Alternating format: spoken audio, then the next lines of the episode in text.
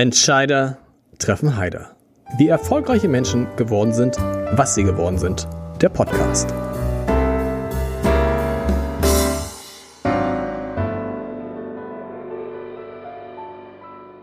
Herzlich willkommen. Mein Name ist Lars Heider und heute habe ich einen jener Künstler zu Gast, den das Land vor Corona, vor Corona, vor Corona, vor Corona zu Füßen Du vor Corinna auch, weißt du? ich es super. Weißt du was, wir nennen jetzt Corona einfach Corinna. Und das ist wirklich geil, weil dann wird, verliert Corona seinen Schwung. Man weiß noch nicht, wer es ist. Das ist das Gute. Ne? Das ist eine Stimme, das kann jeder sein. Das kann jetzt Gerhard Schröder sein. Das kann Friedrich Merz sein. Wir wissen nicht, Friedrich Merz war schon mal hier. Also ich sag noch mal, vor Corona lag Aber ich bin schon mal U-Bahn gefahren. Es kann Friedrich Merz nicht sein. okay, vor, vor Corona lag ihm das Land zu Füßen oder so. Äh, also, und äh, inzwischen musste er, wie viele andere, lernen, dass er zwar witzig ist, was man schon nach wenigen Sekunden merkt, aber leider, leider nicht systemrelevant.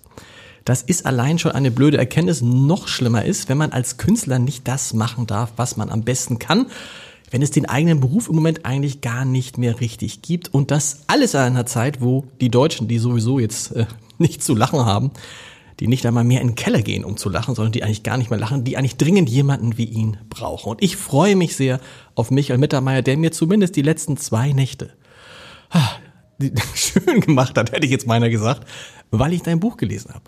Dein Buch gelesen mit einem Satz, den ich schon so oft gehört habe.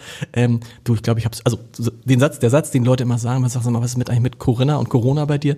Du, ich glaube, ich habe schon gehabt. Ja, das haben alle gesagt irgendwann. Ich glaube, wenn, wenn du eine Erhebung machen würdest, sind das 97,9 Prozent der Bevölkerung. Und die anderen, glaube ich, ähm, wurden nicht gefragt. Wir haben, also, habe ich irgendwas vergessen irgendwie ähm, in, in, der, in der Vorstellung? Nee. In deiner Vorstellung? Nein. Nee, also mir reicht das mit zu Füßen liegen. Das reicht mir komplett. Fühle mich jetzt wieder Kaiser von Lachieren oder so. Das, das Buch ist erschienen, das, auch das toll am, also das heißt erschienen, ich habe es vorher gekriegt, aber es ist an meinem Geburtstag erschienen, deshalb freue ich mich noch mehr. Fünf, oh, Happy Birthday. 5. am Alles 5, Gute. 5. November. Ähm, übrigens auch der Geburtstag von Uwe Seeler. Das ist in Hamburg immer sehr wichtig. Ja gut, das ist natürlich jetzt eine Hamburg-Geschichte. Das ist so, wenn ich in München erzähle, sagen die, und wann, wann, wann ist Gerd Müller geboren? Genau, auch gerade 75 geworden, Gerd Müller was ich, ich mich frage ist, als du das Buch geschrieben hast, hast du gedacht, pass mal auf, das kommt im November super raus, so, dann holen sich die Leute das und sagen, boah, war irgendwie eine verrückte Zeit? Der Punkt ist, ich habe noch einen Satz im Ohr von meinem Lektor, der meinte, also das Einzige, was uns wirklich passieren kann, wenn das Buch rauskommt, dass dann da gerade wieder ein Lockdown passiert. Und diesen Satz habe ich so, den habe ich so im Ohr gehabt. Und ich habe tatsächlich an den zweiten Lockdown nicht geglaubt. Also ich lache, weil ich glaube, ich lachen muss, weil es einfach äh, mein Leben auch immer ein bisschen erhält. Aber das ist so ein und ich, ich habe ähm, jetzt gestern hatte ich telefoniert mit meinem Lektor. Wir mussten beide eigentlich lachen, weil das war so unser Schreckensszenario. Du bringst ein Buch raus über diese Zeit, wo du aber sagst, ich möchte auch mal, dass die Leute über das lachen können, was uns umgab, umgibt, weil es gibt auch viele schöne kleine absurde, manche heftige Geschichten. Und ich glaube, dass es wichtig ist, dass wir auch so ein so ein Doppelblick mal drauf mhm. haben und nicht nur Bier ernst, Bier ernst, weil so drehen wir durch. Es wäre, das ist, es wäre so ein schönes Erinnerungsbuch gewesen. Also am coolsten wäre es natürlich jetzt, wäre hinter uns und man hätte das gelesen und sagt, stimmt, irgendwie ab 12.30 Uhr gibt's schon Weißwein. War bei mir auch so. Äh, das Problem ist nur, es ist jetzt, liest, jetzt liest es sich wieder wie eine Handlungsanleitung. Ne? Also man, man kommt wieder in das, was du beschrieben hast, kommt man jetzt langsam wieder rein. Das eigentlich ist es wie mein Achtung Babybuch, nur ist das Baby jetzt nicht ein Kind, sondern es ist Corinna. So, jetzt benennen wir es mal wieder bei dem Namen. Also, und jetzt müssen wir damit umgehen. Ich habe aber das Gefühl, weil das, als das Buch jetzt rauskam, ähm, und du siehst ja immer sofort, wie die Leute reagieren. Also ob, ob jetzt Leute, die im Internet bestellen und bei mir, ich habe ja ein paar Posts mhm. gemacht und ich habe, ich weiß nicht, Dutzende Zuschriften bekommen. Da ist das Buch an dem Tag wirklich in der Früh erschienen und Mittag waren schon erst, ich habe es gelesen, es ist so lustig und es ist so schön mal wieder zu lachen. Und scheinbar ist der Satz von, wo was uns am schlimmsten passieren kann, der Lockdown, dann doch nicht so richtig, weil das Motto des Buches, wo er vorne das Zitat, das ich reingestellt habe von Werner Fink, der ja, den ich sehr verehre, einer mhm. der größten deutschen Kabarettisten, kennen ja nicht mehr alle. Also ist so, deswegen sage ich es immer dazu, man, du kennst ihn natürlich. Und der, dieser Satz hat mich wirklich immer begleitet, auch privat. Dieses, ähm, wer dort lachen kann, wo er hätte heulen können, bekommt wieder Lust zum Leben. Und da ist so viel Wahrheit drin, weil du lachst nur, wenn du das Gefühl hast, es gibt noch ein Licht irgendwo oder es gibt irgendwie, da ist irgendwo eine Hoffnung oder da ist irgendwie nicht alles schwarz in deiner Seele. Die Frage, die du wahrscheinlich jetzt in all diesen Interviews am meisten bekommen wirst, und deshalb stelle ich sie nicht, aber ich erwähne sie trotzdem, ist, darf man, darf man überhaupt über Corona Witze machen? Ne? Nick, äh, gar nicht so sagen, ich sage, das, das ist mein Tipp, das ist die Frage, die du am meisten kriegst. Ich habe eine Standardantwort. Ich habe immer gesagt, diese Frage ist so deutsch, da zieht's mir die weißen Socken aus. Genau, deshalb machen wir sie nicht. Meine Frage ist viel wichtiger. Wenn es einen Impfstoff gäbe, würdest du dich impfen lassen? Ich, äh, ich denke wohl irgendwann, irgendwann ja. Ich würde natürlich, ich bin nicht. Nicht gleich der Erste, weil das ist, das könnte man, man könnte doch sagen, wir impfen in folgender Reihenfolge. Erstmal die Risikogruppen, dann das medizinische Personal und dann die Künstler, damit sie endlich wieder auftreten können. Ja gut, das ist, ist ja, ähm, es geht ja gar nicht darum, dass wir dann immun werden. Es geht ja darum, dass die Leute Angst haben, ihr sitzt im Publikum, wir sind zu nah, wir sind mhm. irgendwie, ähm, wo ich halt sagen muss, ja, kann man Angst haben, aber also wenn ich in der U-Bahn stehe, also letzte Woche bin ich so, als der Lockdown noch nicht war, sind, waren, sind wir essen gefahren oder sind wir in der U-Bahn, bin ich mit meiner Tochter, es war 19 Uhr und die U-Bahn fährt ein und meine Tochter sagt so, hm, Papa, da ist aber Social Distance da drinnen. Also es war halt knallevoll. Ja. Und ähm, ich bin ja schon froh, dass da meine Tochter da auch einen Humor dazu entwickelt. Und jede Bühne, alle, wo ich gespielt habe und viele, die ich kenne, haben Hygienekonzepte entwickelt, haben Lüftungen eingebaut oder haben irgendwie, die Leute sitzen so weit auseinander. Passieren kann immer irgendwo was, aber wir werden noch lange Zeit damit zu tun haben und ich glaube, wir müssen anfangen, auch Konzepte zu entwickeln, wie wir damit überleben, jetzt mal ohne Impfstoff. Weil, Klar. muss man uns ehrlich sein, wenn der nächste Jahr kommt, wird es ein halbes Jahr dauern, bis überhaupt in der Masse wahrscheinlich die Impfung möglich ist. Und ähm, aber insofern wären wir Komiker ja Risikogruppe. Und zwar voll Nummer eins, oder? ja, eben, ihr seid ja allein schon deshalb, ihr seid auf einem anderen Bereich Risikogruppe, weil ähm, man sich natürlich fragen muss, wie lange hält man das aus? Also du jetzt nicht wahrscheinlich. Also du wirst schon über die Zeit kommen, aber das, wenn man mit Künstlern spricht, sagen die, da hängt ja so unglaublich viel dran. Der Tontechniker, der Lichttechniker, der keine Ahnung was. Was macht man mit denen? Also was machst du mit den Leuten, die in deinem Umfeld waren? Wie, wie hältst du die bei Laune? Die werden ja alle irgendwie Angst um ihre Existenz haben. Wie unterstützt man die? Kann man die unterstützen? Und wie lange halten die durch? Mei, du, viele haben schon gar nicht durchgehalten, mhm. sondern haben jetzt irgendwelche Jobs angenommen. Also ich kenne Musiker, die jetzt, keine Ahnung, Pizza ausfahren, Pizza backen ähm, oder einfach irgendwo arbeiten oder irgendwo einen Job angefangen haben, wo sie sagen, ja, ich habe auch einen Zeitvertrag unterschrieben, das heißt, ich könnte gar nicht jetzt ähm, Musik machen, weil ähm, ich muss ja, wenn dann ich einen Job anfange, den ganz machen. Und ähm, ich, ich glaube eben, deswegen haben wir dieses Alarmstufe Rot. Was heißt wir? Ich habe halt, ich war ein Unterschreiber mhm. dieses Briefes, der, wie ich finde, auch ganz, ganz toll geschrieben war und formuliert war, der die Sachlage mal gezeigt hat. Also es sind eineinhalb Millionen Menschen circa, die an diesem ganzen Kulturbetrieb dranhängen. Und ähm, viele von uns Künstlern, wir unterstützen wenigstens die uns naheliegen. Also mhm. ich sage, ich nehme meinen Lichttechniker mit, auch bei Auftritten, was jetzt finanziell erstmal keinen Sinn macht. Mhm. Also wo du auch alleine hinfahren kannst und vor den 100 Leuten spielen und wieder gehen und sagen, ich brauche jetzt eigentlich kein schönes Licht, aber da, nee, wenn der wenn der Zeit hat und kann oder ähm, dass ich eben ich ich buche mir einen, der dann für mich äh, Dinge macht, Social Media, wo ich sage, komm, ähm, da gebe ich jetzt lieber da mehr Geld aus und und gebe das ab und ähm, jeder versucht, so Leute zu stützen und sagen, pass auf, du bist aufgefangen, wenn das Problem auftritt, ruf mich an. Ja. So. Und das ist dann eine Aussage und die ist dann auch so gemeint. Oft reicht das schon, dass Leute wissen, es wäre jemand da, der tatsächlicherweise, wenn er anfunkt, ähm, ja, Geld haben könnte. Einfach so, ganz schnurz. Wie, wie, was hat das mit dir gemacht? Diese, erstmal haben wir in der ersten Phase der Pandemie taucht ja die Kultur gar nicht auf. Also es waren zwei Bereiche, über die gar nicht gesprochen würde, über Gastronomie und äh, Kultur. Ich hatte gestern mit einem Konzertveranstalter gesprochen, der dann zu mir sagte, Lars, ich weiß gar nicht, was denn für ein November-Lockdown? Für mich ist Lockdown seit Februar. Für mich ist Dauerlockdown. Und, Eigentlich ja. Ja, und dann gab's diesen, dann gab's diesen Satz von, von mehreren Politikern, also e egal wie die Pandemie läuft, das, was Spaß macht, damit können wir erst wieder ganz zum Ende anfangen.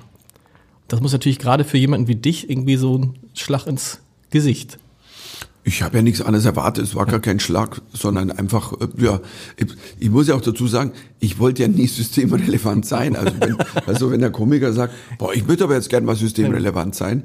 Ähm, deswegen, ich finde es immer so lustig, wenn ich von den Rechten beschimpft werde oder von den ganzen Impftrollen und den, den Wahnsinnigen da draußen als Systembückling, als Systemspeichellecker und ich sage so, äh, ich glaube, ihr habt mein Gesamtwerk der letzten 34 Jahre missverstanden. Hört euch mal meine Programme mhm, an. Genau. Und, ähm, und, es, und das hat nichts damit zu tun, dass ich halt jetzt auch ähm, manche Maßnahmen auch unterstütze. Da ich sage, ich, ich bin ja nicht gegen das System heißt ja gegen die Demokratie, weil ich finde ja nicht, wir haben ein System, das ist ein Bullshit-Wort geworden. Das ist so ein, ähm, ja, lass uns Bullshit-Bingo spielen. Oh, das System, wer ist denn das System? Gib mir nicht auf die Nerven. Mhm. Also mit sowas Billigen. Macht Argumente, argumentiert, aber kommt nicht mehr zu Billigscheiß. Das, das, das ist nervig. Und das können wir im Moment eh nicht gebrauchen. Und ich muss sagen, ich habe ja Mitleid mit all denen, die so in dieser dunklen Seite der Machtwelt leben, weil die kommen da ja nicht raus. Da ist kein Humor, da ist nichts mehr, da ist nur noch Ärgernis, Hass und du wirst ja sofort beschimpft, wenn du nur anderer Meinung bist und denkst dir, nee, also immer wenn einer dich anschreit und sofort schimpft und dich beschimpft und laut wird, weißt du, stimmt was nicht. Ja. Das ist ja also die Trumpsche ähm, im Grunde genommen ähm, Regel. Also Vielleicht merken das jetzt alle Leute. Ich habe mir, ich hab mir gedacht, spätestens jetzt müssen doch die Leute merken, dass dieser Trump und alle, die so ähnlich sind wie er, völlig durchgeknallt sind, wenn der Trump sich hinstellt und allen Ernstes sagt, also lass mal jetzt aufhören zu zählen mit den Stimmen. Die Wahl ist doch, das erinnert mich so ein bisschen als, als Hamburger würde man immer sagen, wenn der, wenn der HSV jetzt sagen würde, lass mal aufhören jetzt mit der zweitjährigen Saison, Saison, dann wären wir aufgestiegen als, als HSV. Aber das meinst du nicht, dass die Leute irgendwann jetzt mal merken, ups, äh, äh, da stimmt was nicht? Bei solchen Leuten? Spätestens jetzt? Ja, was heißt spätestens jetzt? Der Punkt ist ja, ähm, überlegen mal, dass es überhaupt so knapp wird, wurde. Absolut. Wir beiden wissen ja im Moment noch nicht, tatsächlich gibt nee. noch kein amtliches Endergebnis, aber wir hoffen natürlich, tok, tok, tok, tok, auf, auf beiden. Und da geht es gar nicht um Politik, dass ich sage, oh, das ist meine politische Richtung, sondern der Wahnsinn muss aufhören, aber dass alleine, ich glaube, über 60 Millionen Amerikaner das Kreuz bei Trump gemacht ja, genau. haben, ähm, können sie machen. Ich bin ja nicht gegen den Wahlvorgang, aber ich verstehe es nicht. Ich darf zumindest sagen, ich verstehe das nicht bei einem Mann, der nachweislich wirklich so viel lügt, dass ich selbst Pinocchio würde sich die Nase absägen. also das ist ja, also weißt du, ja. Das ist ja Wahnsinn. Es ist wahr, aber das, ich finde, das war nochmal so die Steigerung. Immerhin, während wir zusammensitzen, kurz vorher, haben die ersten, die ersten Sender auch mal dann aus Pressekonferenzen von Trump einfach abgebrochen und haben gesagt dann, Leute, es geht nicht, der erzählt so einen Quatsch. Wir zeigen diese Pressekonferenz nicht weiter. Auch das ist ja wenigstens schon mal ein Schritt. Haben sie ja früher auch nicht gemacht, weil sie gesagt haben, boah, wir bleiben dran, gibt ordentlich Quote. Aber wir wollen ja nicht über Trump sprechen. Wir wollen ja über dich sprechen, über die Rolle der Künstler, über das Buch. Du schreibst in dem Buch auch so schön, und das stimmt ja auch, die Baumärkte hatten, glaube ich, hatten die fast eigentlich immer geöffnet oder mehr oder weniger durchgehend geöffnet? Also die Baumärkte hatten auf jeden Fall deutlich länger geöffnet als die Theater. Ja, also, aber sie waren nicht durchgehend geöffnet. Die waren dann auch zu. Und dann in Bayern war es so, die haben dann Anfang Mai aufgemacht. Und da war die, diese, diese, diese, diese Doppel, die Doppel-Edition, sage ich, die Doppelentscheidung. Die Baumärkte machen in der ersten Maiwoche auf und in der zweiten Maiwoche machen dann die Friseure auf. Und es war so eine Entscheidung, wo ich mir dachte so, was, wie, wie, was, was wäre jetzt, wenn ein Friseur sagt, ich gehe in den Baumarkt und schneide jemand mit einer Heckenschere die Haare? Ist das dann illegal oder darf er das? Ja. Und das sind so, da fing bei mir an, ich glaube, das waren so die ersten Momente, wo ich in meinem Kopf anfing, die, die, die schrägen Dinge zu sehen, diese absurden Details. Und als es dann hieß, dann machten die Friseure auf und als es dann hieß, ja, jetzt kommen die Massagesalons und ja, eigentlich sollten wir bald die Bordelle wieder genau. öffnen. Und ich immer so, äh, hat jemand die Theater erwähnt und die Comedy-Clubs? ja, nee. nee. Habe ich das überhört? Nee, war nicht. Ach so, erst poppen, dann lachen. Und ähm, das ist Deutschland. Das ist doch ähm, nichts dagegen. Ich finde, ähm, aber ähm, ja, ich finde jetzt Lachen nicht viel unhygienischer, wie wenn ich ins Puff gehe. Eigentlich muss nicht. ich jetzt, also ja. Aber die Reihenfolge ist wirklich äh, verrückt, ne? Baum. Baum. Der Punkt ist, wenn ich Baum. jetzt wahrscheinlich, ich hätte mich, hat mir einer, ich habe das dann ja, als, äh, als diese komische Entscheidung kam in Rheinland-Pfalz, eröffnet die Puffs am, am 10. Juni, stand ich ja wirklich, das, das, das ist jetzt nicht wirklich. Und, und ich habe das ja, ich habe das dann äh, überall gepostet und sag, oh mein Gott, oh mein Gott, ähm, weil also als als äh, mit mit Lach-Emojis, also sag so, ähm, dass ich im Grunde genommen ich werde immer beschimpft als Systemhure, genau das ist das Wort, was ich gesucht habe, als Systemhure. Ja. Und jetzt wäre ich gern eine, dann hätte ich wenigstens Arbeit. Und das hat mir einer geschrieben, das ist ganz einfach, du musst dich ja nur als Prostituierte eintragen lassen. Da kannst du bei mir daheim im Wohnzimmer für 150 Euro, kannst du es mir quasi verbal machen. Und, ähm, und das sind so Dinge, wo du sagst, das kannst du ja nicht erfinden. Nee. Also das vor allem diese, die, vor allem diese Szene, die du das ist Szene, die du im Buch beschreibst, dass dann Rheinland-Pfalz zwischendrin überlegt hat, die Bordelle doch nicht zu schließen, weil sie Angst hatten, Achtung, vor Sextourismus. Wo man denkt, Rheinland-Pfalz und Sextourismus, das ist eine Verbindung, die äh, jetzt nicht unbedingt immer nahe lag in den letzten 2000 ja, und das Jahren. War, das war, da gab es eine Ministeriumssprecherin, die dann darüber geredet hat, ja, wir wollen nicht, dass so quasi die Pilgerreise wie damals bei den Baumärkten, als in Hessen offen war, in Bayern nicht, sind die Leute alle nach, nach Hessen. Und dann, und ich war wirklich, dass ich dachte, boah, ich musste echt 54 Jahre alt werden, um die zwei Worte Rheinland-Pfalz und Sextourismus in einem Satz zu hören. Das ist, weißt du, da, da, da kam mir das, das, das wurde so absurd, dass ich mir dachte, eigentlich die Realität überholt die Satire nicht nur, sondern sie überfährt sie und beginnt danach Fahrerflucht.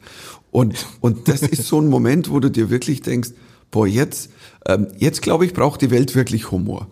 Ja, auf jeden Fall, auf jeden Fall äh, ähm, ist das eine meiner Lieblingsszenen in dem, in dem Buch. Was haben die Profifußballer besser gemacht als ihr Künstler? Weil die dürfen spielen und spielen. Man hat das Gefühl irgendwie, die Frage stellt sich gar nicht. Ich habe das Gefühl, es könnte alles geschlossen werden, aber erste Liga läuft. Naja gut, aber die hatten ja auch keine Leute drin. Also ich muss, ich muss, ich muss ja mal eins dazu sagen. Also ich bin, mich tönt das schon ab, diese Geisterspiele. Ah, ja, über, ah, ähm, Entschuldigung, soll nicht böse sein, aber es klingt so ein bisschen wie beim gehörlosen Kongress. Also du verstehst nichts und alle schreien rum und du wartest drauf, dass irgendwo hinterm Trainer noch so ein Vater steht, der sagt so, hey Trainer, du Pfeife, wechsel mal meinen Jungen ein, den Jerome. Und, und das ist so, das ist so mein Bild gewesen. Mich hat es so abgetörnt. Und das Lustige ist, dass mir vor, mein Bruder hat mir vor zwei Tagen erzählt, ja, du kannst, kannst ja im Fernsehen, kannst ja auf, auf Stadionmodus machen. Sag ich, wie, da kann man auf Stadion Ja, ja, das geht, machen. genau. Da kommt so, ich wusste das nicht. Ich schaue mir seit fucking Monaten Fußball an, weißt du, so, als ob es in der Sahelzone stattfinden würde. Und dann erzählt mir mein Bruder vor zwei Tagen, ja, kannst du alles einstellen. Und, und die machen sogar die Stadiengesänge der jeweiligen Fans. Also die Bayern, die Bayern-Gesänge, Dortmunder, Dortmunder Gesänge. Da muss natürlich einer am Knopf sitzen, der das nicht vertauscht, weil sonst wird der getötet. Ähm, aber wir Komiker haben natürlich deswegen ja gar nicht gespielt, weil ja, also Fußball ohne Publikum geht ja geht. technisch. Ja. Aber ich sag mal Comedy ganz ohne Leute. Also meine Regel war ja früher, es muss immer einer mehr sein als ich. Ich habe mal, ich erinnere mich, ich habe mal vor zwei Leuten gespielt, weil nur zwei Leute kamen. Das ist lange her. Und das dachte ich geht. Aber es war mal einer da und das ging nicht. Nee. Weil einer ist eine Konversation, zwei ist dann für mich zumindestens eine Art Auftritt. Und, ähm, und ich meine, ich habe ja alles gespielt. Also ich war in Autokinos eben hinter Windschutzscheiben, die Menschen. Ich habe ähm, Open Airs gespielt mit 100 Leuten auf hast, dem hast du, hast du Auto gemacht, ja? Ja, ja. Und wie war das? Für mich war das, für mich war das ähm, ich habe es ja wie eine Challenge genommen. Ja. Weil das erste, als ich gehört habe im Mai, ja, Autokinos werden jetzt da, kann man im Autokino spielen, war ich so, ja super, kann ich auch mit Attila Hildmann Würstel grillen gehen. Also Freunde, ich glaube, das ist nicht meins. Und dann habe ich in der Nacht geschlafen, habe darüber nachgedacht und dann fielen mir lauter blöde Wortspiele ein zu Autos und, und ich sage so, boah, ich könnte auf die Bühne gehen und sagen, ja, ich habe immer schon, das ist mein großer Traum, ich wollte im Autokino spielen, weil ich habe eine Autoimmunkrankheit. und und dann fiel mir nur so Krempel ein. Ja. Und dann dachte ich, was wäre, wenn ich mir jetzt alle Autofilme anschaue, so ab Fast and Furious Teil 1 bis 6, was ich dann auch gemacht ja. habe. Und dann spiele ich da und dann mache ich einfach ein Programm, dass ich improvisiere mit neuen Sachen, mit ich rede mit den Leuten hinter den Windschutzscheiben und das war und das war der Anfang eigentlich auch vom von dem Buch, weil das waren die ersten Auftritte, wo ich wirklich, also man, das war Wagnis. Ich hatte kein Programm, ich habe mir Notizen gemacht, hatte ein paar Safety-Nummern, die ich schon mal wo ausprobiert hatte, aber eigentlich hatte ich kein Programm und ich wusste, ich muss 90 Minuten spielen.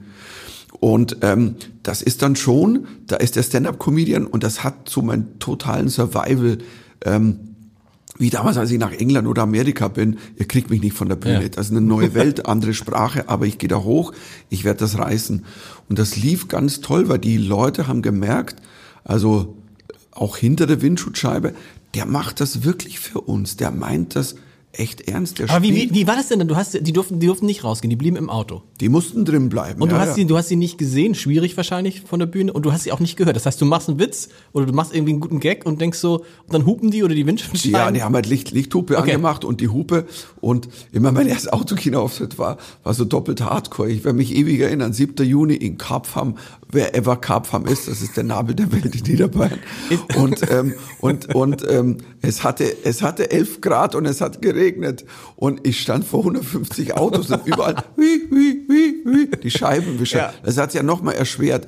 Aber es hat dann irgendwann zu regnen aufgehört und dann haben ein paar haben das Fenster runtergekurbelt und von der ersten Reihe habe ich ein paar Lachen hören aus dem Auto und ich dachte mir in mir, wenn ich die paar, wo es überhaupt ohrtechnisch möglich ist, wenn die lachen, dann muss der Rest ja eigentlich auch eingetuned sein.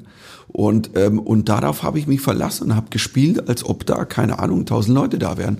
Und es war sehr lustig.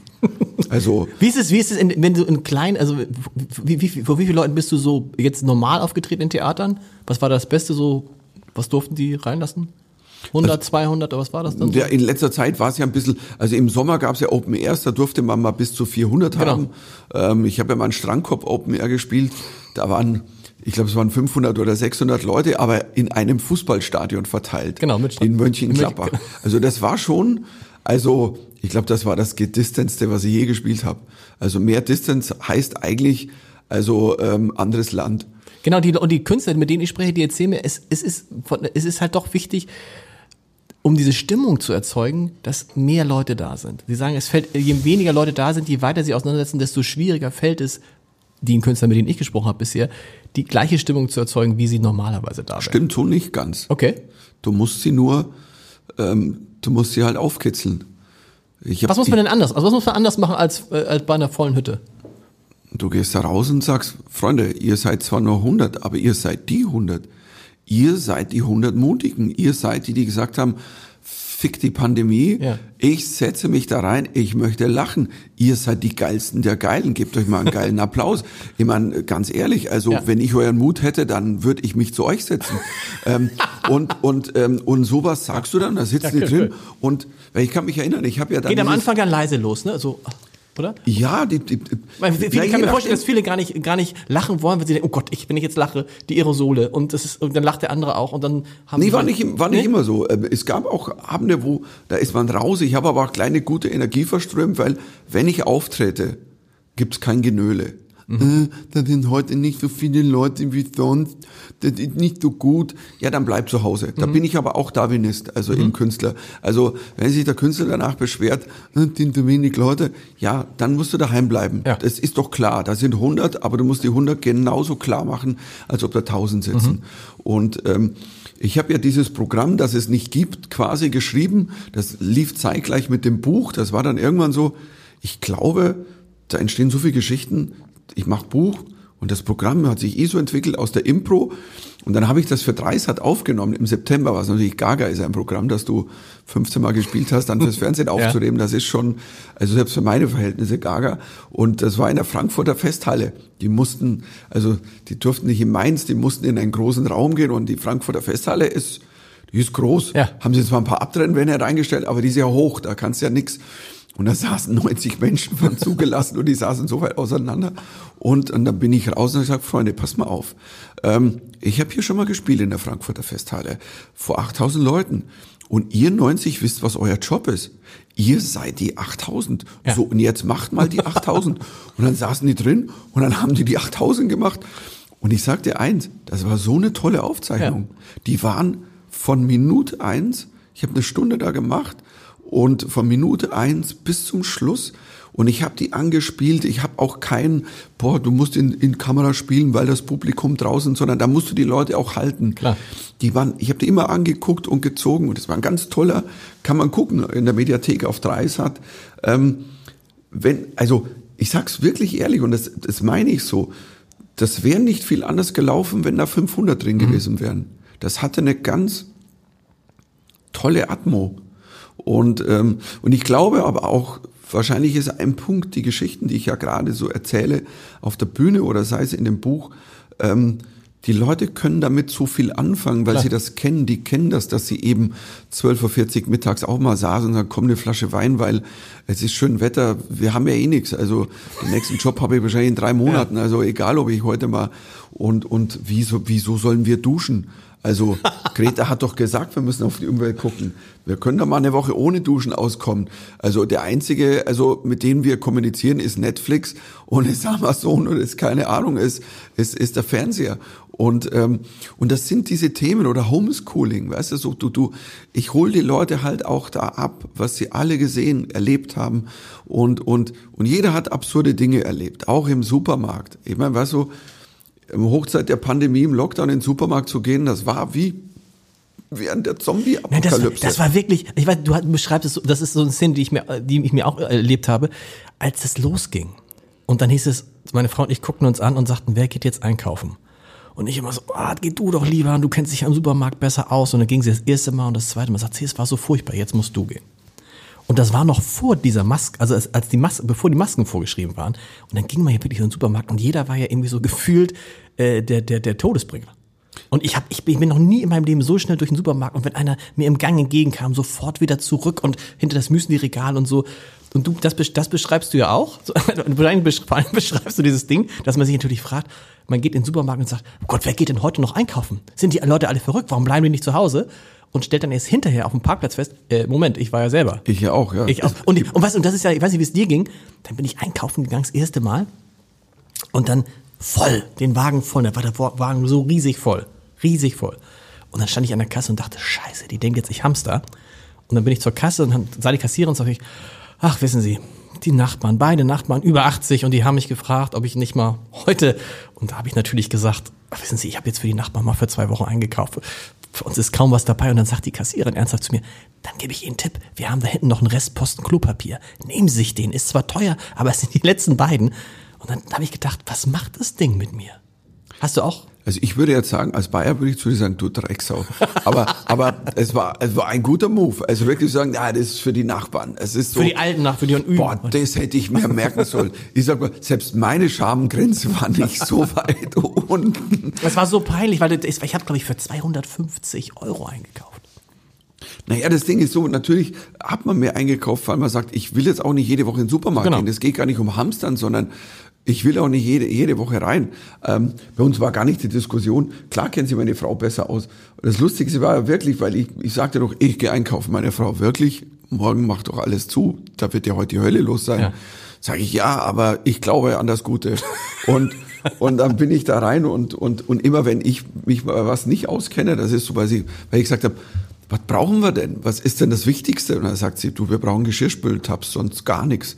Ähm, und ich so, ja, welche brauchen wir denn? Ja, die Finnish Quantum Powerball Ultimate. Und ich so, what? ähm, und dann, ja, und immer wenn ich so gucke, dann sagt sie zu mir, mach einfach ein Foto mit deinem Handy von der Verpackung genau. und dann gehst du mit dem Foto rum und das ist ja meine Theorie. Du siehst ja im Supermarkt oft Männer rumlaufen beim Einkaufen und die gucken auf ihre Handys und dann hörst du oft die Frauen, ja, weißt du, die, die Businessmänner und jetzt checken sie noch ihre E-Mails im Supermarkt. Nein, Nein, die schauen die Bilder an, die sie gemacht haben von den Verpackungen. Ach, das ist das Müsli, das kaufe ich jetzt. Das ist aber witzig, das hat meine Frau genau auch zu mir gesagt, da ging es um irgendwie so ein das war auch ein Geschirrspülmittel, aber irgendwie richtig so ein altes und dann sagt sie, komm, fotografier das einfach. Äh, und dann das Problem ist, dann fotografiere ich das, dann habe ich das rausgesucht und dann nehme ich das Handy immer in die Hand, in die Tasche. Und was ich dann oft verpasse, ist ein Anruf, den kriege ich dann meistens von meiner Frau, die sagt, das und das muss ich noch mitkriegen und da bin ich schon wieder im Auto. Tja, also ich bin aber einer, der schickt dann vier WhatsApp mindestens ich, aus, auch, ich auch, aus dem Supermarkt. Auch genau. Ähm, das gibt's nicht. Statt zwei in einem ist jetzt drei in einem. Ähm, darf ich auch drei in einem nehmen? Weißt du, so die, die Bullshit-Fragen, wo ich sage, komm, nimm halt irgendwas mit. Ähm, aber meine Frau kennt mich, ich bin ja einer, der, aber ich bin eigentlich, ähm, also ich gehe gerne einkaufen, gern, aber ich nehme dann, wenn ich dann zwei Dinge sehe und denke, soll ich das oder das nehmen? Ach komm, nimm beide mit. Und meine Frau, warum hast du denn zwei? Ja, ja ich dachte, dann habe ich wenigstens ein richtiges mindestens dabei. Ich habe eine super Ausrede jetzt immer mal, ich sage immer, war neu. Und meine Frau weiß, ich habe so eine Tendenz, wenn irgendwo neu drauf steht, dann kaufe ich das erstmal. Allerdings habe ich auch eine Tendenz zuletzt, und da habe ich im Buch auch gefunden, ähm, ich bin tatsächlich neulich mal, weil ich so in Gedanken war, gehe ich in den Supermarkt und gehe so rein und denk so, warum gucken die Leute so komisch an? Was ist passiert? Und kurz bevor ich richtig in die Gemüseabteilung rein, dachte ich, scheiße, Maske. Und du bist tatsächlich mal komplett einkaufen gegangen ohne Maske? Im, also als die Pandemie schon richtig am Laufen war? Ja, da war, auch die, da war die Maskenpflicht auch eingeführt. Ja. Und da bin ich, war so ein kleiner Supermarkt bei uns am Land und ich gehe rein und ich war einfach wirklich sonst immer Maske aufgehabt. Ich habe, weil ich war einer der ersten, ich habe ich habe tatsächlicherweise, das war das war das Wochenende, wo ähm, das war der 14. März, ich erinnere mich noch, wo alles, wo sieht, boah, genau. Schulen machen zu, alles macht zu nächste Woche. Und ich stehe bei meinem Gemüsehändler und dann, und, und ich hatte so einen Schal um die ja. Nase so gebunden. Meine Frau hat Asthma und damals war so, hm, ist das Risikogruppe? Ich schütze mich jetzt einfach mal und habe einfach mal so diesen Ski, also ja. Dings da hochgezogen. Und er meinte, ähm, brauchen Sie eine Maske, Herr Mittermeier? Und ich so, ja, weiß nicht, also ich habe halt keine, jetzt mache ich so, sage ich, ich habe ein paar, ich kann Ihnen eine geben. Und, und Okay, und dann habe ich relativ früh, habe ich immer beim Einkaufen, habe ich eine Maske aufgesetzt. Cool. Und das schon zu Zeiten, wo man es nicht hätte müssen. Ja. Und ich habe mich selber mal gewundert, warum trägt niemand Maske? Das ist ja das Einfachste, genau. was man so gehört hat. Und aber einmal da im Mai und ich war spät dran, ich bin rein und ich gehe rein und alle schauen mich an wie den Teufel. Also, und ich dachte mir so, ich bin nicht draufgekommen, weil ich eben Monate schon immer eine Maske aufhatte. Aber vor allem, das müsste, das ist ja für dich wahrscheinlich kein ungewohntes Gefühl. Du, wenn du irgendwo normalerweise, also vor der Pandemie rumgehst, haben die Leute auch geguckt und haben gesagt, ist das nicht der Mittermeier? Ja, ja, aber so, normalerweise genau. lächeln mich die Leute an und da haben mich alle böse angeguckt. Ja. Das war quasi, das war das. das hat denn keiner was gesagt? Also Nein. normalerweise ist es doch heute so, ich weiß, wenn du an der Kasse stehst und einer hat die Maske unter der Nase, dann rufen doch, schreien doch drei, Maske! So, ja, aber ich glaube, da war es noch so frisch mit der Maskenpflicht. Und ich glaube wahrscheinlich, weil ich dann der Komiker bin, der, der Mittermeier, dass die Leute sagen, ja, ich kann dem jetzt nicht sagen, setz die Maske auf, also weil nicht, dass ich dann im nächsten, im nächsten Sketch drin bin. Und ähm, und ich habe es erst gemerkt, als ich dann an der Wursttheke stand und wie gesagt, eine Tochter völlig entsetzt und Mama, schau mal, der Mann. Und ich guck so und die Frau fasst sich ins Gesicht. Und wirklich, also, und ich stand so da und hab dann auch so die Hand ins Gesicht und dachte so, ich mach sie jetzt nach, whatever. Und, und dann merke ich, oh scheiße, scheiße. Und ähm, sag jetzt nichts Lustiges, sag jetzt nichts Lustiges, sag jetzt nichts Lustiges. Und, und, also, und das Erste, was mir einfiel, so, ja, ich wollte nur mal sehen, ähm, wie das aussieht, wenn nur alle anderen den Supermarkt überfallen. Ich habe es dann auch gesagt, nicht nur gedacht, bin dann aber raus, hab die Maske geholt und jetzt geht's wirklich zur Realsatire. Also die beiden waren sind dann im Buch drin, weil ich bin wieder rein, hat die Maske auf, hab eingekauft und zwei Typen im Regal ums Eck unterhalten sich mhm. über mich. Mhm. Der eine sagt zum anderen so, hey du, hast du das gesehen, der der Typ da ohne Maske, das war der Mittermeier. Und der andere, ja, der wollte halt auch wieder erkannt werden. und ich stand so da und ich musste so lachen. Und auch einer der Momente, wo ich für mich gemerkt habe, wie wichtig es ist, so einen Moment zu haben. Also vorher noch, ja, Stress raus, hoffentlich bleibt nicht was übrig und schreibt genau. einer in der hiesigen Lokalzeitung, der Mittermeier, ja. der scheißt auf die Masken. Ja. Und ähm, ich meine, weißt du, weißt du, wenn du am Bankomaten stehst und eine Maske aufhast und nach oben in die Kamera guckst, hast du dir auch gedacht, so, was muss sich denn der jetzt denken, der die Kameras auswertet? Ja. Also ist es jetzt so, dass wenn einer mal ohne Maske da drin steht, dass er sagt, das ist er, der die Bank überfallen will, das ist derjenige. ist ich habe immer noch dann diese Sonnenbrille, auch wenn du dann Sonnenbrille und Maske auf hast, du siehst halt aus wie ein Schwerverbrecher normalerweise. Aber heute wird man dafür, ähm, schreist du Leute, schreist du Leute auch an, wenn die die Maske falsch tragen? Ich traue mich immer noch nicht ganz, aber ich, ich kann es nee, nicht. Nee, weil ich will, ne? ich will, ähm, ich will diesen Stress nicht haben, weil ich habe das ein, zweimal hinter mir und die haben so eine Aggression. Ja, ne? ähm, da wo du sofort, also ähm, du wirst sofort beschimpft und bla. Und ich sag's ganz ehrlich, darauf habe ich einfach keinen Bock. Ähm, ich will auch nicht mehr über, über, ja, wie ich vorher schon gesagt habe, so richtig dämliche Verschwörungstheorien diskutieren. Was willst du diskutieren? Also über etwas, das ist so, nein. Schwierig. Und, und ich brauche diese Aggression in meinem Leben nicht. Also das Leben ist ja, ist ja hart genug für uns alle. Und klar, also meine Wenigkeit, ich, ich werde das überstehen. Ich meine, ich bin seit 34 Jahren auf Tour. Wenn ich es nicht durchhalte jetzt ein Jahr, dann hätten wir echt dann ein Problem. ich 34 Jahre genau. was falsch gemacht. Genau. So, aber trotzdem ist es wichtig, glaube ich, dass die Leute, und das haben wir vorher schon gesagt, begreifen, es gibt halt Zehntausende, Hunderttausende, die können das nicht und auch Veranstalter Weißt du, wie viele Bühnen zumachen werden? Klar. Und Traditionsbühnen. Und wenn dann mal die Lach- und Schießgesellschaft zumacht, dann werden sie dastehen, die Politiker, ja, das geht ja nicht, das ist ja eine Traditionsbühne, ja. Und von euch hat sich keiner was geschissen. Wer zahlt denn die Miete? Nicht ihr. Nee, natürlich nicht. Und dann, und dann, weißt du, und, und wenn, wenn, wenn die Oper läuft sofort, ja, da müssen wir natürlich jetzt Ja, klar. mal, da muss ja Geld geben, weil wenn der Tenor nicht mehr singt, dann, also, dann wird die Schalindustrie wahrscheinlich nach unten gehen. Ähm, und äh, ich meine, also man muss definitiv da, ich fordere es ja, was heißt fordere? Ich habe schon ganz am Anfang, da habe ich ein paar Radiointerviews gegeben, das war Ende März, Anfang April, weil äh, Leute wissen wollten, wie ist es denn so jetzt als Künstler? Und ich habe immer das Gleiche gesagt, hey Freunde, wir brauchen eine Taskforce Kultur. Das ist das Einfachste. Es müssen sich aus der Branche ein paar von den großen Köpfen, ein paar Künstler, Veranstalter, Leute vom, vom Kino an den Tisch setzen mit ein paar Politikern, die auch dann was zu sagen haben, aber auch untereinander. Und nicht, wenn dann, weißt du, einmal sagt der Laschet was, dann kommt der Spahn, sagt das Gegenteil, der Söder sagt das. Jeder, jeder kocht seinen Brei. Ihr müsst ich weiß, nicht in jedem Bundesland gibt es dieselben Zahlen, aber ihr müsst trotzdem anfangen, es ist eh schon so spät, ähm, ein Konzept zu entwickeln, was es uns auch auf nationaler Ebene ermöglicht, Minimumstandards zu machen. Und ob dann Länder sagen, wir können dann noch raisen und dann ein bisschen mehr zulassen, das ist ja okay, das Ja. muss dann diskutiert werden. Aber das war ja eigentlich auch schon so. Ich muss das sagen, ich habe es auch verfolgt. Ich fand ja gerade, das Theater, das Bühnen extrem sichere Orte waren. Also es hat sich, glaube ich, niemand, auch die Restaurants, nicht solche Mühe gegeben wie Kulturbetriebe, weil die gesagt haben, das ist ja jetzt unsere letzte Chance, weil wir müssen wahrscheinlich, wir sind die, die am, am spätesten öffnen dürfen. Und deshalb, man hat sich ja extrem sicher gefühlt. Also und ich fand es ja auch, man, letztendlich für euch Künstler ist ja so, wenn du vor 100 Leuten auftrittst, ist das wahrscheinlich wirtschaftlich, ja, deckt vielleicht die Kosten am Ende, wenn überhaupt. Ja klar, am Ende des Tages äh, äh, läufst du dann irgendwo auf Null raus Mhm. und sagst, da, damit decke ich alles, was geht und damit kann ich vor allen Dingen Leute Punkt bezahlen, ist, genau. damit kann ich meine Leute supporten, Genau. weil wenn ich einen Auftritt mache, auch nur, nur in Anführungszeichen, ich spiele auch gerne vor 100 Leuten, dann kommt ein Geld rein und dann machst du halt mehr Auftritte und und und alles, was du zusammensammelst, damit kannst du auch deine Leute um dich rumstützen, Mhm. weil dann gibt es Geld zu verteilen und äh, so wie es normal verteilt wird und ähm, und das ist, das ist die eine Seite. Das haben auch viele Künstler gemacht. Ähm, und ähm, ja, also ich hoffe, ich, ich, es wird natürlich lang nicht groß aufmachen. Ich denke auch nicht nächstes Jahr wird es Nee. plötzlich, werden die Tausenderhallen irgendwie aufmachen. Aber es muss eine Möglichkeit geben, mit dem Ganzen zu leben und es aber auch positiv zu leben, nicht nur mit, "Nö, da gebe ich nur so und so.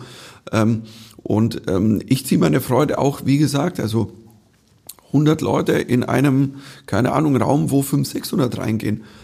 Wenn das sein muss, ist, es so. genau. Aber lasst uns dann zumindestens das auch tun. Wollen wir noch ein bisschen über Homeschool? Homeschool. Ich fand's lustig, oder was ich, ich, ich, ich merkte zum ersten Mal, ähm, dass, äh, dass die Sache aus dem Ruder läuft, als, und das hast du auch erlebt, als meine Kinder mich gefragt haben, Papa, möchtest du noch Wein? Das ist ja nicht so, was machst du normalerweise. Und dann, äh, du schreibst dann, als deine Tochter dich das gefragt hast, äh, frag nicht, schenk ein. Äh, aber da merkte ich schon, ups, wenn die Kinder dich jetzt fragen, ob du Wein willst, dann scheinst du davon ein bisschen mehr. Was trinkst du am liebsten? Riesling. Riesling? Ach, Rheinland-Pfalz natürlich großes. Nee, ich trinke sowas nicht. Was trinkst du? Ähm, ich bin ja normalerweise bin ich ja Single Malt Trinker. Ich bin ja Whisky-Trinker. Das- Nur okay. Ähm, als ich den Feierabend ja für mich auf 12.40 Uhr festgelegt habe, ab da man dann trinken kann. Whisky schwierig. Ähm, ist Whisky schwierig, weil weißt du, man hat ja, wir haben uns ja auch gedacht, ja, wir haben noch eine Tochter, der wir zumindest ein Abendessen noch hinstellen müssen. also du kannst betütelt sein, aber und ähm, also wenn ich Weißweine trinke, sind es immer die ganz schweren. Ich kann dieses leichte Zeugs nicht trinken. Also ich brauche so ein Chardonnay, wo noch der Holzsplitter drin hängt. Okay. Dann kannst du mich kriegen. Und dann 12 Uhr 3, dann ist ja noch Homeschooling gewesen. Und da hat man als, da hat man auch festgestellt, also am, am Anfang dachte man so, pff, na gut, dann macht man das halt und stellte dann schon, also ich stellte das fest bei bestimmten Matheaufgaben, dritte Klasse. Uh, Ja, ich habe dann nichts mehr zu melden. Ich sage, ich habe es wirklich probiert, weil meine Frau meinte auch so, komm Michel, also versuchen kannst du es ja mal. Und ich habe ihr gesagt, Entschuldigung, aber ich bin Komiker und kein Lehrer, weißt du so. Also was mich mit dem Lehrer noch irgendwie gemein machen würde, wäre die Flasche Whisky in der Schublade. Okay, aber ansonsten habe ich mit dem nichts. Und ich habe es probiert. Das Schlimme ist ja, dass ich mit meiner Tochter Also wenn, ich habe ja auch ein paar Mal mit ihr versucht, Hausaufgaben zu machen, schon auch so in den letzten ein, zwei Jahren. Es ist immer im Desaster geendet. Wir haben, wir, waren, wir haben gestritten, meine Frau kam rein, was ist hier los? Könnt ihr mal aufhören? Und ähm, aber für mich ist, also ich glaube, also Freunde, ich habe versagt als Homeschool-Lehrer, aber ich bin Komiker, ich bin nicht der Unterricht, ich bin die Pause. Pause. Warst du beim Elternabend in der ganzen Phase mal? Nee, es gab so einen Zoom-Elternabend. Es gab ja keinen. Bei uns, ja kein bei uns gab es besser. Bei uns hat die Schule immer gesagt, äh, denken Sie daran, geben Sie Ihre Kinder am Schultor ab. Und dann kam der Elternabend. Und dann war der Elternabend in einem Klassenzimmer, wo normalerweise 20 Kinder sitzen, waren 25 Eltern. Und ich kam rein und hatte eine Maske auf, FFP2 sogar, weil ich, und dann, und dann sagt der Lehrer, sag mal, wollen wir das mit den, wir, wir kennen uns doch alle gut, wir vertrauen uns doch, wir müssen doch keine Masken tragen. Und ich habe sie dann aufgelassen, weil Fenster wurden auch nicht aufgemacht. Und dann habe ich gedacht, Alter, Leute, versteht ihr es nicht? Da saßen dann 25 Leute, drei Stunden. Und ich habe gedacht, okay, das ist hier irgendwie der nächste Superspreading-Event. Ähm, Gibt's auch. Also bei, bei, uns in der Schule hätten die das nie zugelassen. Zum nee. Beispiel, die haben, sind da ganz, die, die haben ganz toll reagiert. Es haben ja ganz viele Schulen individuell auch reagiert. Und Gott sei Dank hat bei uns dann irgendwann auch dieses Streamen funktioniert, also der mhm. Stream-Unterricht. Und, und, und da war ich auch sau stolz auf meine Tochter, aber die, die hat mich dann, die hat mich dann aus dem Raum einmal geschickt und gesagt, komm, wir gucken jetzt miteinander, dass das auch alles irgendwie geht. Und dann guckt sie mich an und sagt, Papa, du?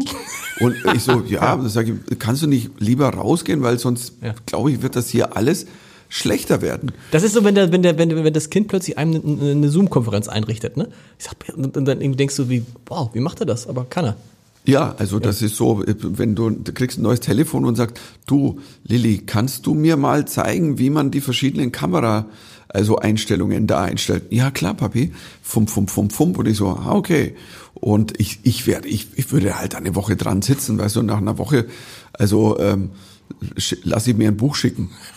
Jetzt die Schulen bei euch ganz normal wieder geöffnet oder äh, gab es da schon mal Quarantänefälle oder sonst was? Nee.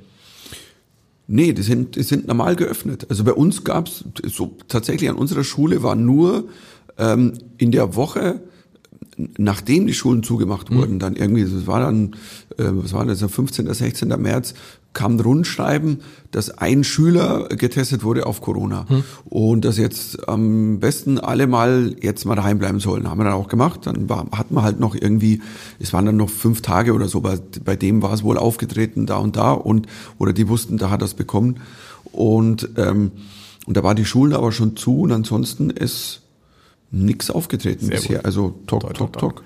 Du hast schon angesprochen, angefangen über Verschwörungstheorien zu sprechen. Wir müssen natürlich noch über diesen, diesen ganzen Bereich sprechen, weil es ja bis tief in das eigene Leben reingeht. Ne? Also hier in der Redaktion zum Beispiel gibt es auch so ein Team Drosten, das relativ groß ist. Und dann gibt es so ein Team Streeck, die werden dann so ein bisschen in Hamburg noch Jonas Schmidt-Schanasit, den man auch bisher nicht kannte, aber der auf einmal ja auch einer ist. Ähm, du hast es wunderbar beschrieben ähm, zum Thema Verschwörungstheorien, glaube ich, den besten Satz, den ich in der ganzen Pandemie gehört habe. Ähm, du hast nämlich zum Thema Bill Gates die Verschwörungstheorien enttarnt mit dem Satz, ähm, so sinngemäß, ich muss gucken, wenn ich, zum Bill Gates, ne, wenn ich doch der reichste Mann der Welt bin, warum genau sollte ich eine neue Weltordnung schaffen wollen?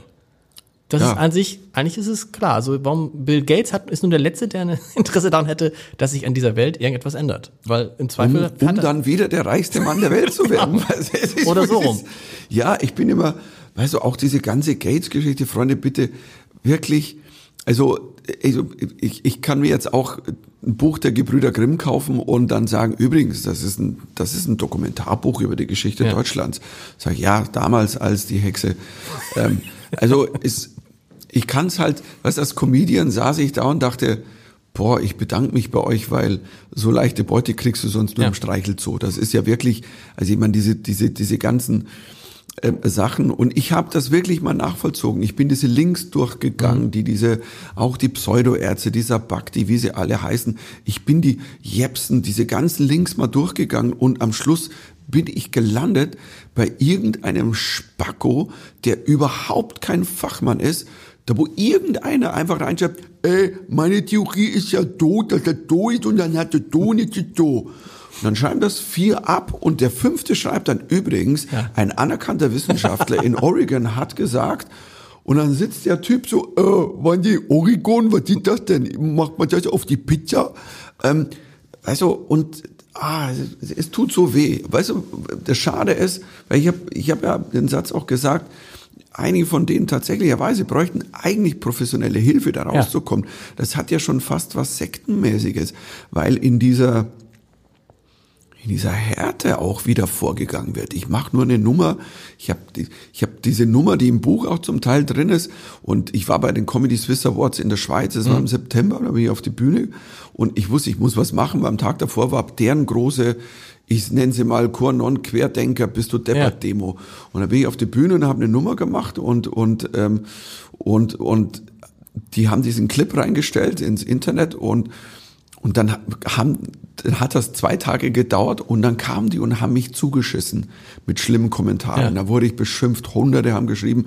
Mittlerweile sind viele auch von den ekelhaften Beschimpfungen rausgenommen worden von, vom Schweizer Fernsehen, weil die sagen, die haben dann auch mal geschrieben, Freunde, ihr könnt gern kritisch was anbringen, aber wir, wir werden Dinge raustun, wo es nur noch Arschloch, Wichser und Drecksau. Ja. Also äh, das, das macht keinen Sinn, weil auf diesem Level diskutiert man nicht. Und dann haben sie halt auch alle Daumen nach unten geklickt. Wie schlecht ist diese Nummer? Das Geile ist, das war einer meiner meistgeklickten, also Clips, den ich im, den ich im Netz hatte. Ich sage, danke auch an der Stelle. Ja, klar. Weil ihr habt einfach mal meine Klickzahlen.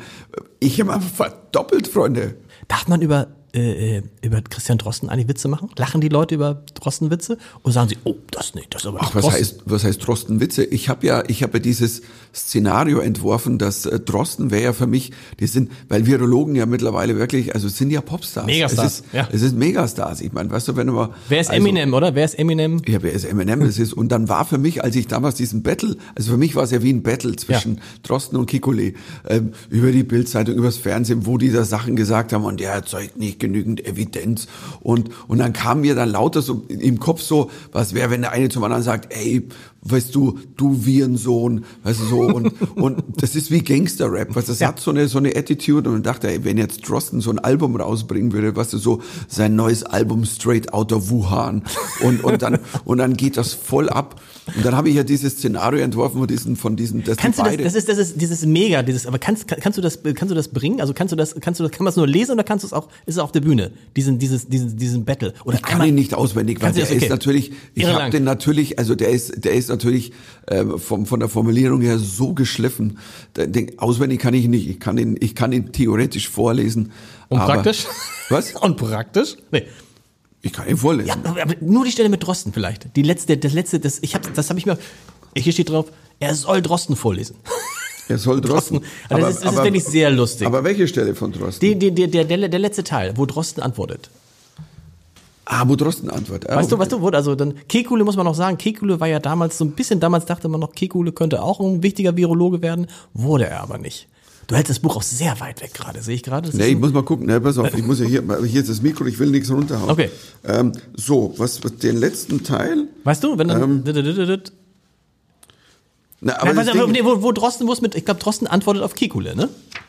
Drosten antwortet auf Kekulé. Genau, ja. das meine ich. Aber eigentlich muss man natürlich vorher dann. Man, man macht alles durch. Ich bin, ich nein, nicht alles durch, aber es muss zum Beispiel, zum, zumindestens, ähm, ähm, ich lese den Schluss von Kekulé vor. Genau. Pass auf. Oder ich, ich, ich spring durch. Pass okay. auf. Also, äh, wir stellen uns vor, das ist der Wortbattle des Jahrhunderts. Und ähm, Team Drosten, also äh, das ist ja Dr. Dre Drosten, ähm, ist gegen The Notorious K-I-K-U-L-E. Und, ähm, und der fängt natürlich an so, ey Drosten, du Pfosten, ich will deinen Posten, steig runter vom Thron, überweis deinen Lohn, deine Zahlen haben Löcher, Schlamperei, noch unnöcher. Sag nicht nur ich, auch die anderen, Bros da, schlechte Statistik, falsche Schlüsse, du Poser. So, und jetzt mache ich einen Sprung ja. und mach den Schluss. Von Gekole, so, und dann, ich bin der Babo, ich leg die Latte, du bist der Schabo, ein Stäbchen aus Watte. Und jetzt knie nieder, dann lass ich die Beschimpfung, denn du bist nur ein Schnelltest, aber ich bin die Impfung. Und ich meine, das ist schon, das ist das mal ein Schuss. So, und dann vibriert der Saal, Dr. Dre Drosten baut sich auf mit seinen mit Goldketten bedeckten Anti-Oberkörper Und da fange ich mit dem Anfang kurz an. Yo, K-Loser, aufgepasst. Ich habe eine Studie verfasst und die Virenlast, die ist amtlich, du Spast. Dr. Dro work die nackten und die knallharten Fakten. Meine Science ist tight, meine Schlüsse sind right. Du willst mich dissen, du hast doch kein Wissen. Ich bin Dr. Witch und du Reichels Bitch. Virologen sind Waffen, keine Bildzeitungsaffen. Und jetzt den Schluss, damit ihr auch einen Schluss findet. Und dann, ähm, Du lebst ohne Hope, groß, nur mit Mikroskop. Ey, du Forschungszwerg, wo liegt Wittenberg? Kekulé, nee, Charité, Hola Chicas und nun habe ich Besseres zu tun. Und an der Stelle muss man das Mikro auf den Boden werfen, das ist dann ein klassischer äh, Mic Drop. Und ähm, ja, das ist und das, auf der Bühne ist das natürlich, das, es ist so geil, weil ich habe diese Nummer, glaub, der ist dann so geschrieben, dann ist es, war die im Buch drin und dann war ich irgendwo so, ja, ich muss sie auf der Bühne, dann habe ich die erst so vorgelesen und gesagt, nee, du musst das auswendig lernen, du musst es machen, mhm. wie wenn da Eminem steht Klar. und Eminem battelt sich, keine Ahnung, mit Kanye West oder whatever. Oder damals dieser große Battle von Eminem und, und Machine Gun Kelly. Ja. Die Nummer kennst du, äh, wo, wo, wo, wo ein junger Rapper Eminem herausgefordert hat, den Track seines Lebens gemacht hat und Eminem hat ihn dann im Grunde genommen die Kniescheiben angeschossen, die Beine abgeschnitten, die Eier abgeschnitten, die Augen ausgestochen. Im Grunde genommen hat er ihn getötet und und und, und auf der Bühne ist halt jetzt wirklich so, ich habe das dann auswendig gelernt, ich kann jetzt nur nicht, jetzt sitze hier am Mikrofon, wenn du kurz was zitierst, aber dann baue ich das auf und das ist das Team Kekulé und die Leute, ihr sitzt drin, der Saal vibriert und die Leute gehen voll mit und gehen ab. Es hat schon so eine Attitude, so Eight Mile. Und, und, und das ist schön, das ist so eine schöne Stelle im Programm. Weißt du, der Punkt ist, die Nummer auch mit, mit Drosten Kekulé oder die, die Virologen oder sich dann irgendwie den, das, der, wo dann der, der Wieler, das ist dann Moses, weil Moses hat sich umbenannt in, in Wieler und hat das, das Robert-Koch-Institut gegründet, weil die zehn Gebote damals waren. Also, das macht er jetzt früher biblische Plagen, Virologe, jetzt direkt dran. Und ich dachte, man muss was entwerfen, weißt du, was Absurdes, aber die Absurdität dahinter ja auch zeigt, dass wir natürlich jetzt wahnsinnig, also so, boah, mein Gott, der sagt einen Satz, das ist wie die heilige Messekonferenz, aber trotzdem einfach einen Witz hat und nicht so, nee, der hat, warum hat der das gesagt und der muss hier und so. Das überlasse ich den Zeigefinger-Kabarettisten, das brauche ich nicht. Vielen Dank. Ich, hab, ich glaube, ich habe so lange, so, so viel gelacht wie lange nicht mehr.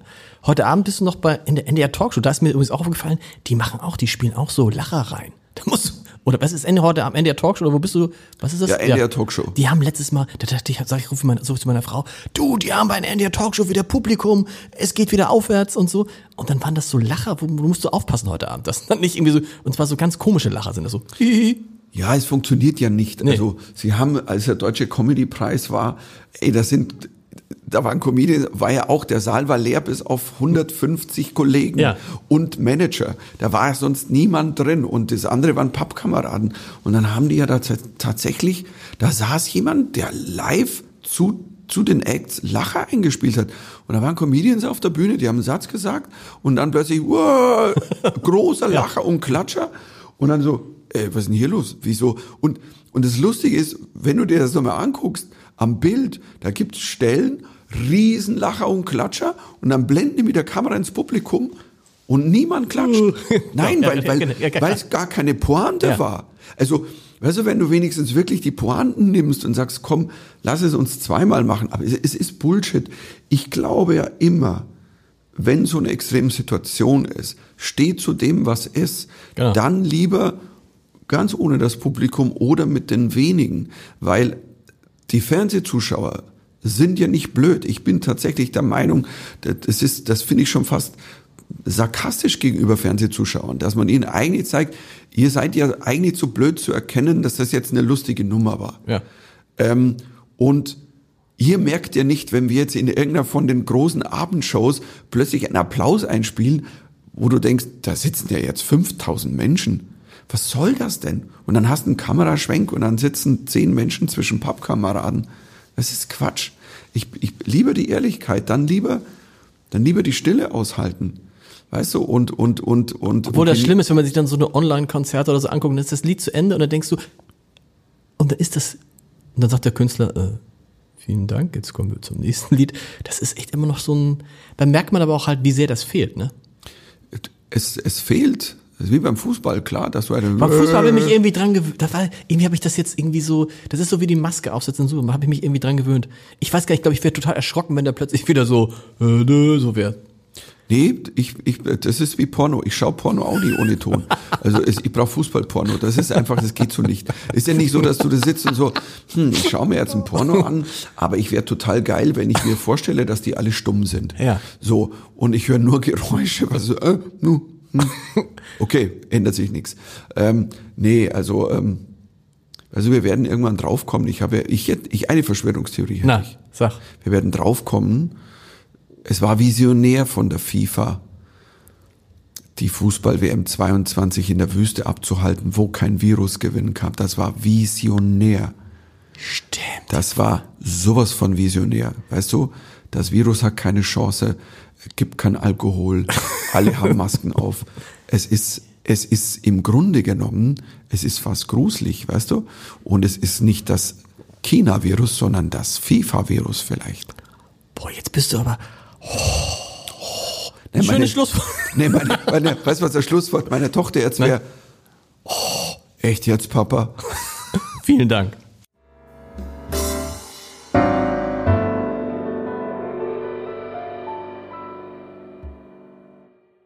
Weitere Podcasts vom Hamburger Abendblatt finden Sie auf abendblatt.de slash podcast.